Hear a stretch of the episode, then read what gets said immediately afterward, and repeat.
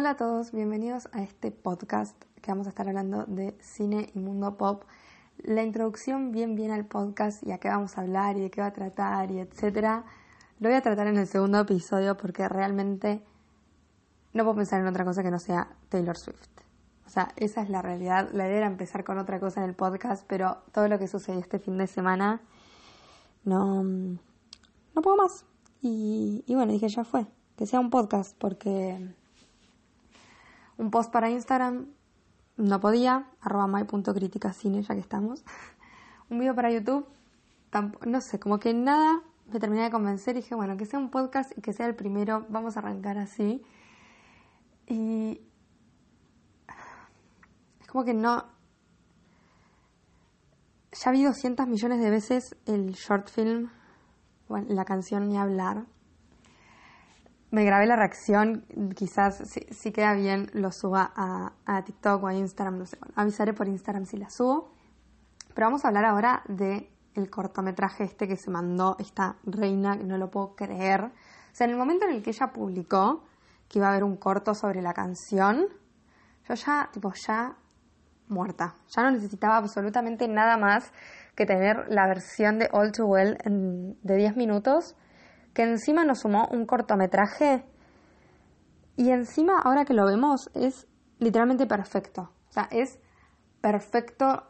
no puedo haber estado en cada detalle. O sea, no se les escapó una sola cosa y eso me parece increíble. O sea, realmente la primera vez que lo vi, es como que no, literalmente no pude terminar de procesar todo lo que había pasado. Lo necesité ver como tres veces seguidas, tipo, llegaba al final y retrocedía la barrita de YouTube para el principio y de nuevo, porque necesitas ver tantas cosas, es como que disfrutas la canción, ves las actuaciones, ves los detalles, empezás a notar mm, cosas que se relacionan entre sí, entonces es como wow, wow, wow, wow, para, para, para, para, de nuevo.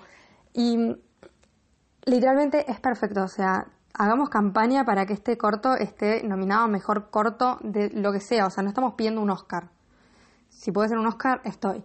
Pero es una fucking genio, no lo puedo creer. Taylor, te amo. Vamos a empezar por las actuaciones. O sea, realmente ella dijo que, que desde el minuto uno iban a ser ellos, tenían que ser ellos y que si no eran ellos directamente no lo hacía y realmente sí, o sea, es increíble los dos cómo actúan, cómo, o sea, sentís completamente toda, todo lo que pasa, o sea, se le nota en Sadie se le notan los ojos de enamorada desde el minuto uno, tipo la carita que pone de amor, que te lo transmite. O sea, vos realmente sentís eh, el amor, como que se nota ese amor y además ese amor como muy adolescente, si bien ya estaba cerca de los 20, digo, como muy genuino y muy adolescente y muy esa carita de decir tipo, es el amor de mi vida y me quiero casar con él y no puede ser tan hermoso y, estoy viviendo un sueño y tipo toda esa cuestión te lo dice solamente con, los ojos, con la cara, con cómo entra a la casa y cómo mira todo. Te transmite esa emoción, o sea, como esa sensación de decir, yo también estoy así, o sea, es algo que todas sentimos. Creo que todas estuvimos en esa situación de estar tipo sintiendo que estás flasheándola. De hecho, ella al principio le dice, a veces creo que te imaginé. Y sí, y te lo transmite y vos decís tipo, qué linda esa sensación, por favor, quiero vivirla. Y él también, o sea, clave también que, entre ellos haya la diferencia de edad, o sea, eso me parece un detalle súper, súper clave de que entre ellos dos como actores exista la misma diferencia de edad eh, que tenían Taylor y Jake. Después vamos a hablar igual de, de si la canción para él, no para él, que vamos allá, pero después, digo, esto, que hayan 10 años de diferencia es súper clave en una relación, en el mundo real, digo, más allá de, la historia de la canción y del cortometraje. Es verdad que la diferencia de edad marca un montón de diferencias, por más que para el amor no hay edad. Em, hay cosas que, que sí, que se notan y que siempre se van a notar, y se notan incluso en las actuaciones, porque se nota desde el primer segundo que él es como que es mucho más maduro y que entra a la casa como, nada, tipo, estoy viniendo con mi guacha a la casa y ya.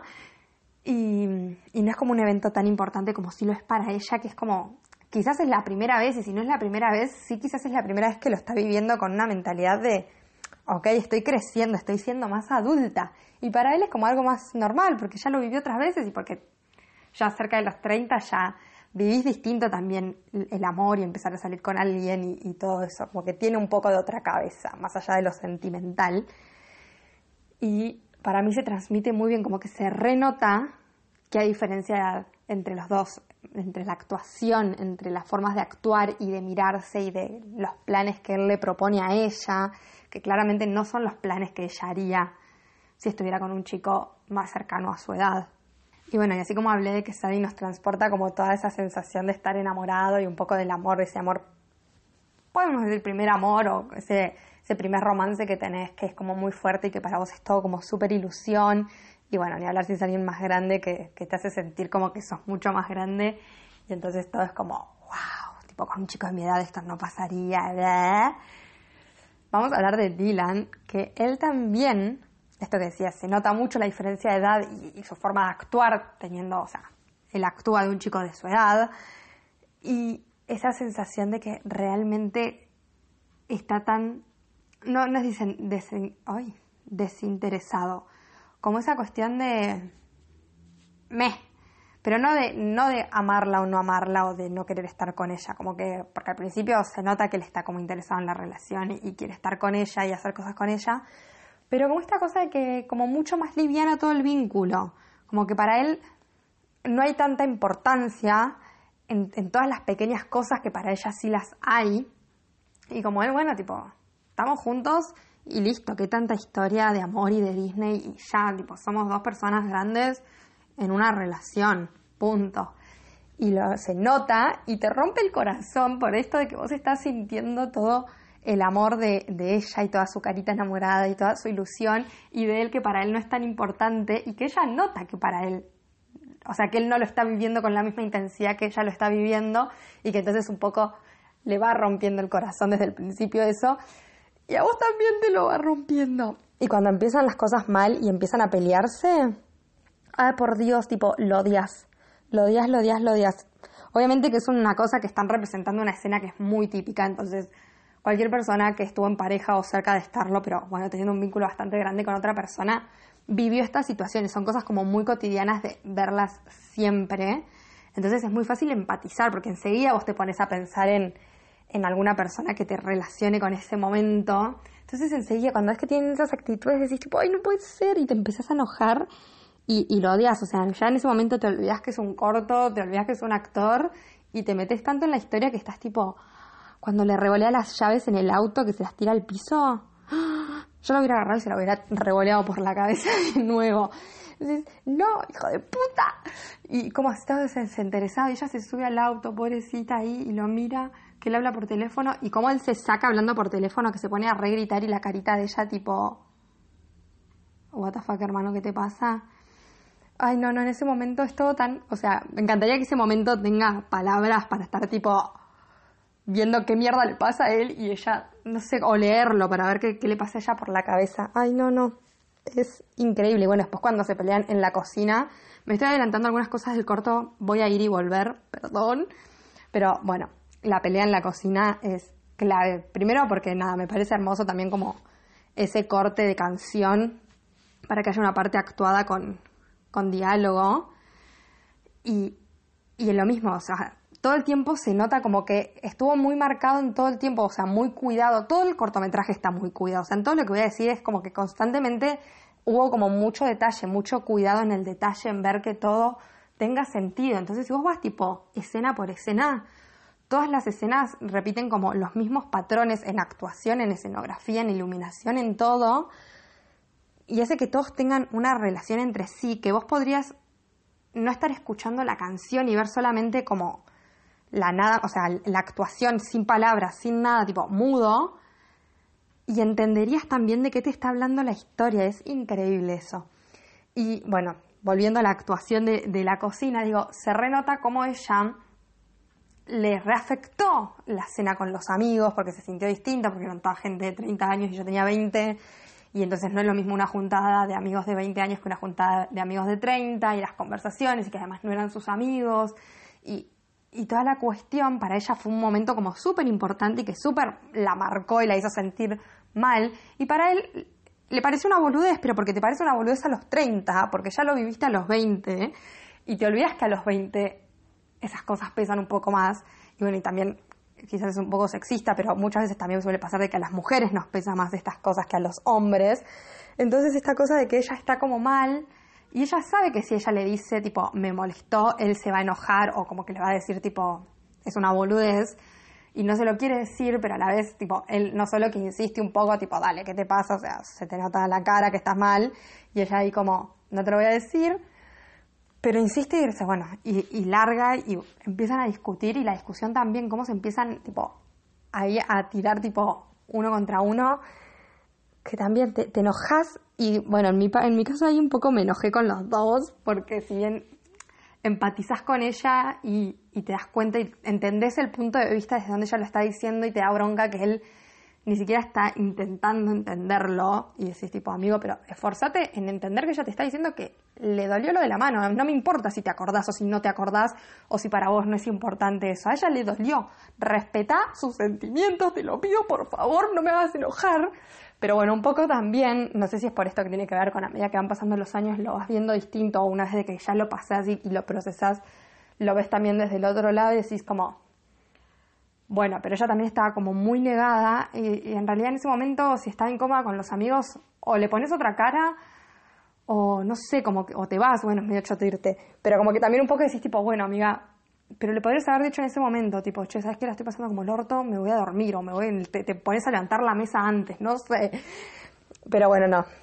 Esa escena es increíble, ellos peleando y ella como se le empiezan a poner los ojos llorosos y, y no quiere llorar y entonces se da vuelta y se larga a llorar y él obviamente que va a poner cara de la puta madre ya se puso a llorar y vos te odio pero después de repente afloja y le dice no, no llores, no llores, no llores porque sabe que la cagó, sabe que fue un desconsiderado y la abraza. Pero ella igual ahí estuvo muy buena y lo perdonó muy fácil. Eso es lo que hace el amor y no está tan bueno. Siguiendo con esto de, las escenas y, de las actuaciones vamos a ir al momento en el que ya todo se va a la mierda y él ya, tipo, bueno, corta la relación y es todo muy difícil para ella. Y está tirada en la cama llorando. Tipo, todos fuimos ella en algún momento. ¿Cómo está tirada en la cama llorando, pero ese llanto angustiante que sentís que no importa nada más en la vida, ¿entendés? Como que, o sea, nada va a dolerte tanto como te está doliendo esto en este momento. Y que ella está llorando, echa un, un bollito y que se toca el pecho, tipo está con las manos así como juntitas y de repente sube la mano al corazón y, como que se, se toca y medio como que se... No es que se aprieta ni se rajuña, pero como esa sensación de como la presión, como... un poco es esa esperanza de decir tipo, si toco fuerte quizás deja de doler aunque sea un ratito y, y no, y tipo, y bueno, que está sonando el teléfono y ella lo, lo silencia porque no quiere saber absolutamente nada, está completamente destrozada y no cree nunca más en el amor, te dan ganas de llorar ahí con ella. O sea, les juro, sentí esa sensación de, estar llorando tanto que ya te duele. Es como un dolor de garganta, medio como de pecho, garganta y la cabeza de tanto llorar que decís, no puedo más. Esa sensación como que la sentí en mi cuerpo, o sea, a ese nivel de sentimiento. Y antes de, ir acercándonos ya al final, final de las actuaciones, voy a empezar a ir como esto de que dije que iba a ir y venir un poco, volver un poco al principio. Por esto decía que decía que está todo como muy cuidado. Los colores. No sé si se dieron cuenta de los colores y la iluminación que tuvo este cortometraje. Claramente si estás escuchando esto, calculo que seguís un poco la historia de Taylor con este álbum de las canciones. Y obviamente vas a conocer la canción Red, que es la que le pone el nombre a este álbum, que en, esa canción ella nombra tres colores. Habla del azul cuando lo pierde, de un gris oscuro cuando lo extraña y que bueno, más allá de todo eso, amarlo era rojo. Y esos son los tres colores que están constantemente en el, en el corto. O sea, si se ponen a ver, no solo hablando, por ejemplo, está hablando de iluminación, diciendo, cuidando como que cuando ellos recién se conocen y, cuando las cosas están bien entre ellos, la iluminación es mucho más clara y las, tonalidades son bastante rojizas. Eh, bueno, esto de que están en otoño, pero como que mucho luz y mucha, como tirando a rojos, quizás no es iluminación roja, pero sí tirando a, rojizos o a luces quizás como amarillas que van dentro de la gama de, acercándose al rojo. Y cuando están las cosas como media mal o se están como peleando o yendo un poco más al final cuando ella está, esto que hablábamos recién, súper triste y súper eh, desilusionada, también está todo, está todo como en tonos más oscuros, más grises, eh, que tiene que ver con esto de, que lo extraña y de que está mal y que, y que solo puede pensar en él y en los momentos lindos que se vivían cuando estaban juntos, y está todo como más grisáceo. Y es increíble porque realmente te va, o sea, esto que hablábamos de lo que vas viendo más allá de lo que escuchas, de, la historia que te van contando con las palabras, tanto la canción como la parte con diálogo, la iluminación te transmite eso, como el rojo, y esto que tiene que ver con, obviamente asociando el rojo con, con pasión y amor y como una cosa toda tipo... se nota en la iluminación cuando están bien y cuando están mal es todo como mucho más sombrío, mucho más triste, más... Y se nota muchísimo. Y también se nota muchísimo en las cosas que hay, o sea, en, los objetos que hay y cuándo aparecen y cómo, y, la distribución en, como en, la totalidad de la escena. Por ejemplo, ella, tipo Sadie, que vendría a ser Taylor, siempre tiene cosas rojas, o sea, más allá de que, bueno, que es colorada, y entonces también siempre calculo que tuvo que ver algo con, con el color del pelo para que siempre tuviera como ese rojo de que ella siempre estuvo como muy enamorada y como muy apasionada. También ella siempre usó como cosas rojas, o sea, o los labios pintados de rojo, o suéteres que, rojos, o, o naranjas, o así como colores muy otoñales. Y él siempre está vestido con gris, negro, azul. Siempre, tipo, todo el tiempo. Eh, tiene la camisa al principio que es gris o medio marrón con azul.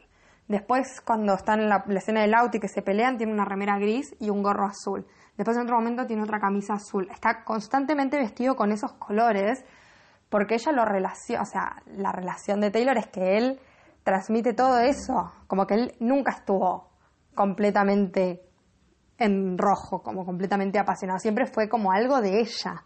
Y eso es, ah, es increíble. Y en los objetos que decía recién, bueno, hablando también un poco de, la iluminación, cuando hay lámparas, eh, como en la escenografía, también se cuidan estas cosas. Por ejemplo, cuando pelean en la cocina, cuando la muestran a ella, la iluminación es como normal, sutil, pero cuando lo muestran a él, él tiene de fondo el horno, como con el extractor que tiene unas luces, y las luces, si bien son como blancas, eh, bien fuerte, llegan a tener como una tonalidad azul, o sea, no son luces azules, pero llegan a dar como esa sensación como medio azulado, un blanco tirando azulado. Y lo tiene él de fondo, ¿se entiende? Como que tiene que ver con esto de, perderlo. Losing him was blue. Y él, mientras que se están peleando, y obviamente él va ahí como desenamorándose o como perdiendo un poco el interés en la relación y tiene fondo azul. Después, por ejemplo, otro momento así, estas luces, es cuando bailan en la cocina que es un momento hermoso y que para ella tipo, es como un recuerdo re lindo ellos estando felices y pasando un momento súper íntimo, pero también cuando, eh, o sea, cuando los muestran a los dos, tienen de fondo los dos dos luces distintas.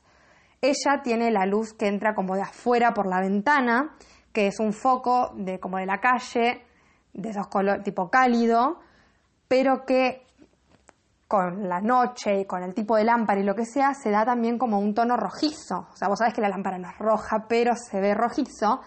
Y él tiene la iluminación de la heladera, que paréntesis, obviamente todos acá latinoamericanos entendíamos que estaban bailando con la heladera abierta y por eso estaba la luz de la heladera y no que era una heladera tipo de restaurante que se ve todo lo que hay adentro y por eso tiene una luz que refleja. Pero bueno, no importa detalles y la luz de la heladera, que es blanca fría, da esa tonalidad azul. Entonces él de nuevo está como el, cuadro dividido a la mitad y ella, rojo, apasionada en ese momento, diciendo tipo, qué bueno que estamos bien y es el amor de mi vida y este momento lo voy a guardar para siempre en mi vida. Y él en una, como que la estaba pasando bien en ese momento, pero como que no era un momento que iba a recordar para siempre. Es, bueno, después cuando están, por ejemplo, eh, ahí frente al fuego, tipo frente a la chimenea del hogar de la casa, que también es un momento como súper lindo y súper recordado. Ahí sí está todo rojo, obviamente, bueno, la luz del fuego que emana como un color rojizo y de fondo se ve un velador rojo, bueno, como que ahí tiene como una, un toque de amor y de esperanza toda la escena, Pero después en todas las cosas, si miran bien los detalles, pero los detalles digo en serio, o sea, de fondo siempre va a haber algo, un toquecito, algo rojo o algo bien azul, que va como marcando estos colores que habla Taylor en la canción Red y que claramente relacionan a cómo se estaba sintiendo ella en la historia que nos cuenta en All Too Well. Es perfecto, o sea, no puede ser tan capa. Tipo, todas estas cosas que ella le gusta hacer de decir los easter eggs, esto de ponernos como, como pistas o como acertijos entre una cosa y otra, me parece increíble y es muy divertido encontrarlos. Y ella sabe que a nosotros nos gusta y nos divierte encontrarlos y por eso lo hace. Bueno, y ahora sí, llegando al final, porque ya el podcast está haciendo de 20 minutos y mi idea es que no sean episodios muy, muy largos. Vamos a hablar del final, porque todavía no me acerqué a esa parte, llegué solo hasta la parte en la que ellos se pelean y ella está muy triste. En el después, cuando ella está, bueno, primero por un lado que recuerda cuando habla de, de la parte en la que él conoce al papá de ella y se llevan muy bien, esa escena también tiene muy cuidado esto que decía de los colores. Ella es la única que está de blanco, con una taza roja, los labios rojos, bueno, su pelo como toda súper iluminada.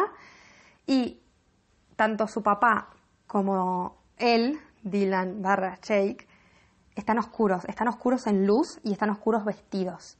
De nuevo, ella estaba como realmente viviendo tipo un sueño o como una cuestión medio paralela, podríamos decir, y él estaba completamente en, otra estratosfera, otra energía, como otros pensamientos.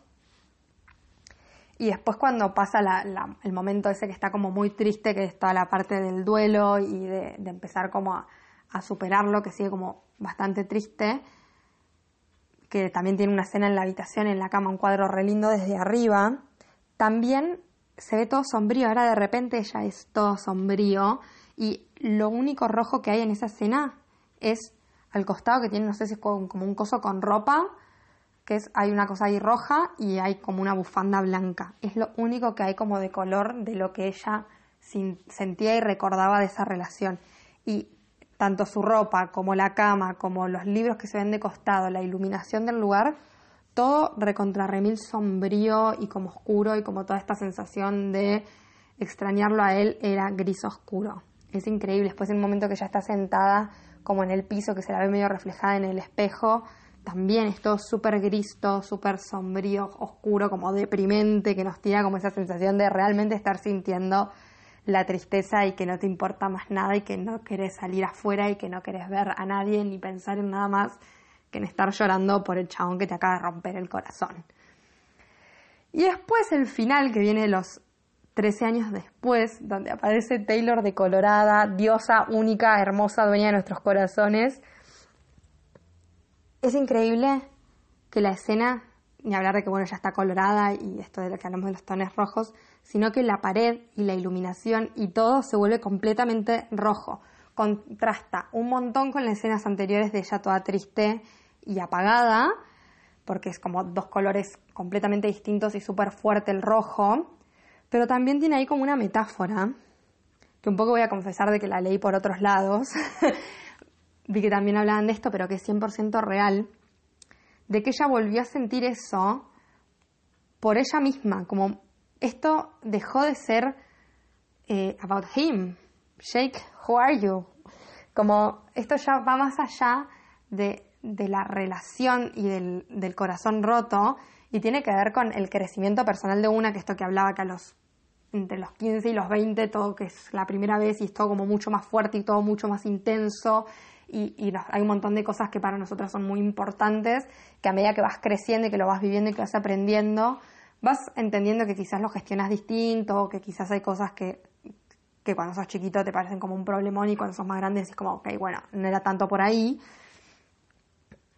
Y esto es como realmente lo que pasa y es como el, el mensaje final de que por, a lo que quiero bardear a cada persona que está como puteando a Taylor por este disco que dicen que como que, ah, bueno, supera, tipo, de repente mandas una canción de 10 minutos y un corto haciendo que todo el mundo se ponga en contra de Shake y hundiéndolo por algo que pasó hace 10 años.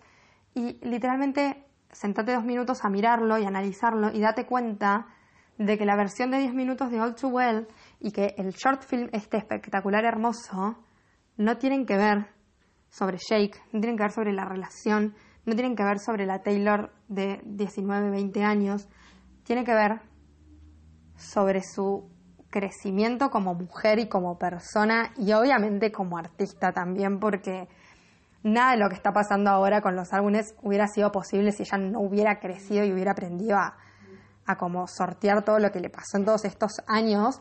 Y tiene que ver con eso, como cómo ella pudo trascender todo ese dolor y en vez de haberse quedado en su cama llorando y diciendo ya fue la mierda todo, se levantó y escribió este álbum y la rompió absolutamente toda y ahora tuvo la oportunidad de volver a sacarlo, mejorándolo, haciendo estas cosas hermosas y, y transformando todo ese dolor y ese sufrimiento en crecimiento y en arte, que es lo que valoramos y queremos acá, el arte.